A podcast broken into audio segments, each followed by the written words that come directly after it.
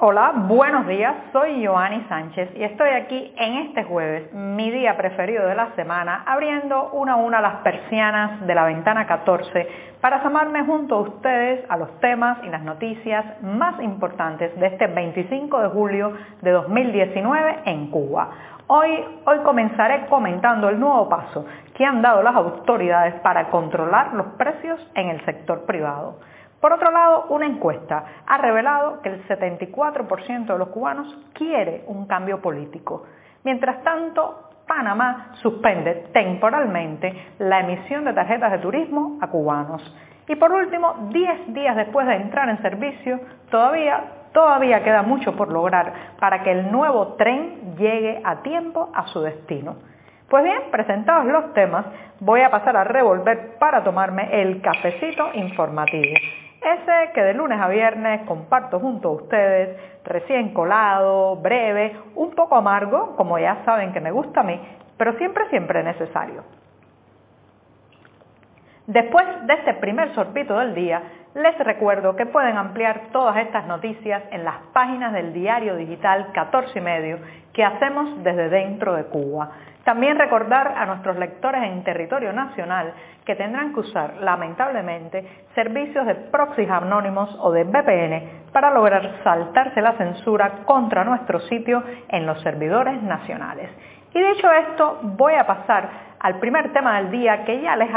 aventuraba o adelantaba, que está relacionado con un nuevo paso que han dado las autoridades cubanas, especialmente en la provincia Pinar del Río y Las Tunas, para regular los precios en el sector privado. Esto no es nuevo, recuerden que también en este programa he comentado cómo a lo largo del año pasado se impusieron precios topados, lo cual quiere decir precios máximos, tarifas máximas eh, en el sector de los transportistas privados para obligarlos a cobrar solo una cantidad, un importe, un, un número en el pasaje por cada tramo recorrido. Esto no ha funcionado del todo bien, eh, ha creado incluso mayor crisis con el transporte en las principales ciudades del país y ahora, ahora el gobierno da un paso más allá y se mete de lleno, traspasa la puerta de los negocios particulares, especialmente los relacionados con servicios gastronómicos, cafeterías o restaurantes privados,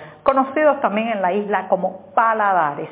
Eh, la noticia ha salido a lo largo de esta semana y por el momento eh, afecta solamente a la provincia Pinar del Río y Las Tunas, pero podrían ser estas dos regiones un botón de prueba para después extender la medida al resto de la isla, como ha sido práctica en otras decisiones. Esta es una medida que regula los precios de las cervezas, los jugos, los refrescos y las maltas que se comercializan, como he dicho, en restaurantes y cafeterías particulares, que solo, solo podrán venderse hasta un precio máximo establecido en un listado. Eh, pues bien, los precios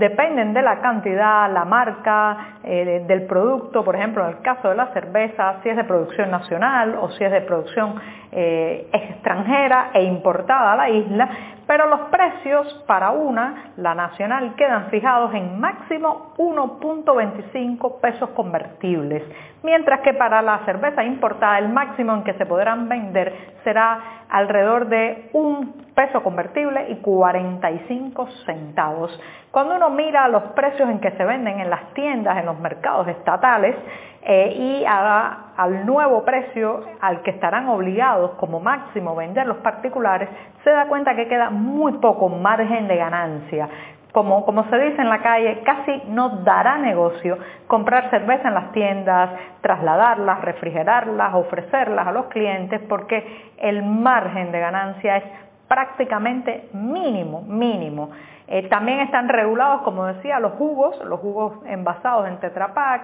eh, las cervezas, los refrescos, eh, estos azucarados. Y en el caso de las tunas, las autoridades han ido un paso más allá y han regulado incluso la venta de algunos productos de, alimentos como por ejemplo el pan con cerdo asado, el pan con jamón, el pan con hamburguesa, los jugos y los batidos de fruta. Esto está generando ya eh, cierta preocupación. Por ejemplo, los especialistas, un economista como el reconocido Pedro Monreal ya ha puesto el grito en el cielo en Twitter y ha preguntado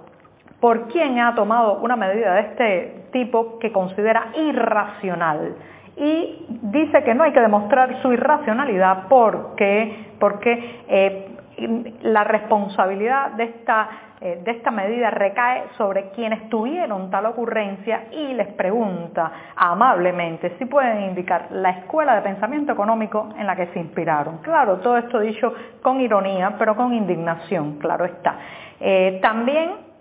pues en las calles se teme que esta medida de imponer precios topados a estos productos traiga como consecuencia lo que ya hemos vivido en el pasado. Uno, que los productos desaparecen porque los privados ya no tendrán un estímulo económico para venderlos y por otro, que muchos de estos productos van a parar entonces al mercado negro y hay que zambullirse en la ilegalidad para encontrarlos. Vamos a ver qué pasa por el momento no son buenas noticias que el Estado intente meterse, como decía, del lado allá de la puerta de lo que se vende en los negocios privados. Y dicho esto, voy a pasar al segundo tema que tiene relación y es que una encuesta realizada en Cuba por el Observatorio Cubano de Derechos Humanos ha confirmado que el 74% de los cubanos quiere un cambio político esta es una encuesta que ha tenido una muestra de unos 1.082 encuestados o entrevistados. Es una pequeña cantidad, pero recuerden las dificultades que se tiene para hacer cualquier tipo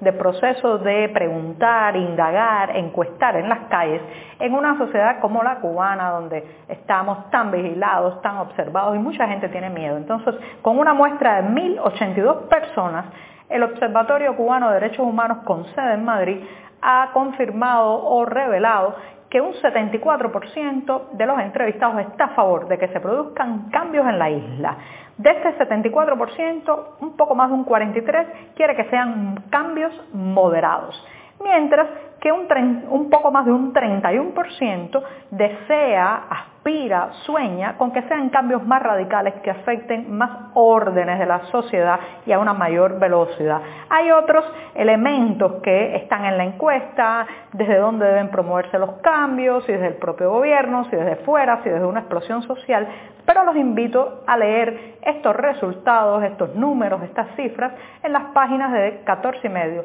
donde estamos publicando hoy en primicia los datos de esta encuesta. Con esto me voy salto a temas migratorios porque el gobierno de Panamá ha suspendido desde este miércoles la emisión de tarjetas de turismo a cubanos. Esto es una pésima noticia para muchos, un cubo de agua fría ya eh, se esperaba porque a las afueras de la Embajada de Panamá en La Habana, nuestros reporteros habían comprobado que se estaba acumulando gente con preguntas, con dudas y sin poder resolver su trámite para obtener una eh, tarjeta de turismo eh, y sin embargo ya este miércoles se ha aclarado la situación cuando una breve nota de tres párrafos del Servicio Nacional de Migración panameño indicó que se remite al procedimiento que establece un decreto ley de 2008 que autoriza la entrada a suelo panameño y con esto pues eh, la emisión de tarjetas de turismo fue suspendida temporalmente para revisar los procedimientos. Como saben, recordando, porque también eh, recuerdo que lo hemos comentado en este programa, esta tarjeta de turismo de un costo de alrededor de 20 dólares podía ser solicitada en principio por cualquier ciudadano cubano que no tuviera una visa estampada a Panamá en su pasaporte. Le daba la posibilidad de entrar 30 días, comprar. Recuerden que Panamá es una de las rutas fundamentales para importar mercancía al mercado informal de la isla a través de las llamadas mulas. Entonces, esta tarjeta de turismo, creada en octubre de 2018 por el gobierno panameño, en ese entonces presidido por Juan Carlos Varela, eh, facilitó ese flujo de mulas a un lado y a otro eh, para importar mercancía. Después, bueno, después se fue transformando el procedimiento y ahora se ha suspendido hasta nuevo aviso. Así que si usted era de los que estaba esperando obtener ese salvoconducto, eh, llegar por primera vez o por segunda vez a Panamá, conocer el canal, ir a la zona de Colón a comprar productos y mercancías más baratos para traer a Cuba, bueno, pues no podrá ser posible en estos días hasta que el gobierno panameño restablezca la tarjeta de turismo o o dé una respuesta de qué va a pasar con ese trámite de viaje. Y bien, dicho esto, me voy rapidito al último tema del día que tiene que ver con el tren, el nuevo tren que hemos hablado aquí, que finalmente se conectaron ciudades como La Habana y Holguín con el nuevo tren, con vagones importados de China. Pues bien, en 10 días eh, este tren ha movido a un poco más de 23 mil pasajeros y eh, esto, según datos del Ministerio de Transporte, es casi el doble de lo que se transportaba anteriormente en esos mismos tramos con los coches o vagones anteriores. Sin embargo, sin embargo, la historia está muy lejos de ser satisfactoria porque no se ha logrado cumplir los horarios. Los trenes llegan atrasadísimos, la gente se molesta, el sistema de venta de meriendas no funciona porque eh, muchas personas han denunciado que pasan hasta 18 horas sin poder comer solo una merienda en todo el camino. Y entonces, bueno, ahora el ministro de Transporte, Eduardo Rodríguez Dávila, ha dicho que se van a hacer algunos ajustes y que lamentablemente la demora obedece tanto al estado de las máquinas, de las locomotoras, que son mucho más viejas que los vagones, y también al estado de las vías. Así que paciencia, cálmese, relájese, lleve un abanico si no está en los vagones que tienen climatización, porque este tren parece, parece que sale de un solo color, de morado. Pues bien, con esto me despido hasta mañana. Muchas gracias.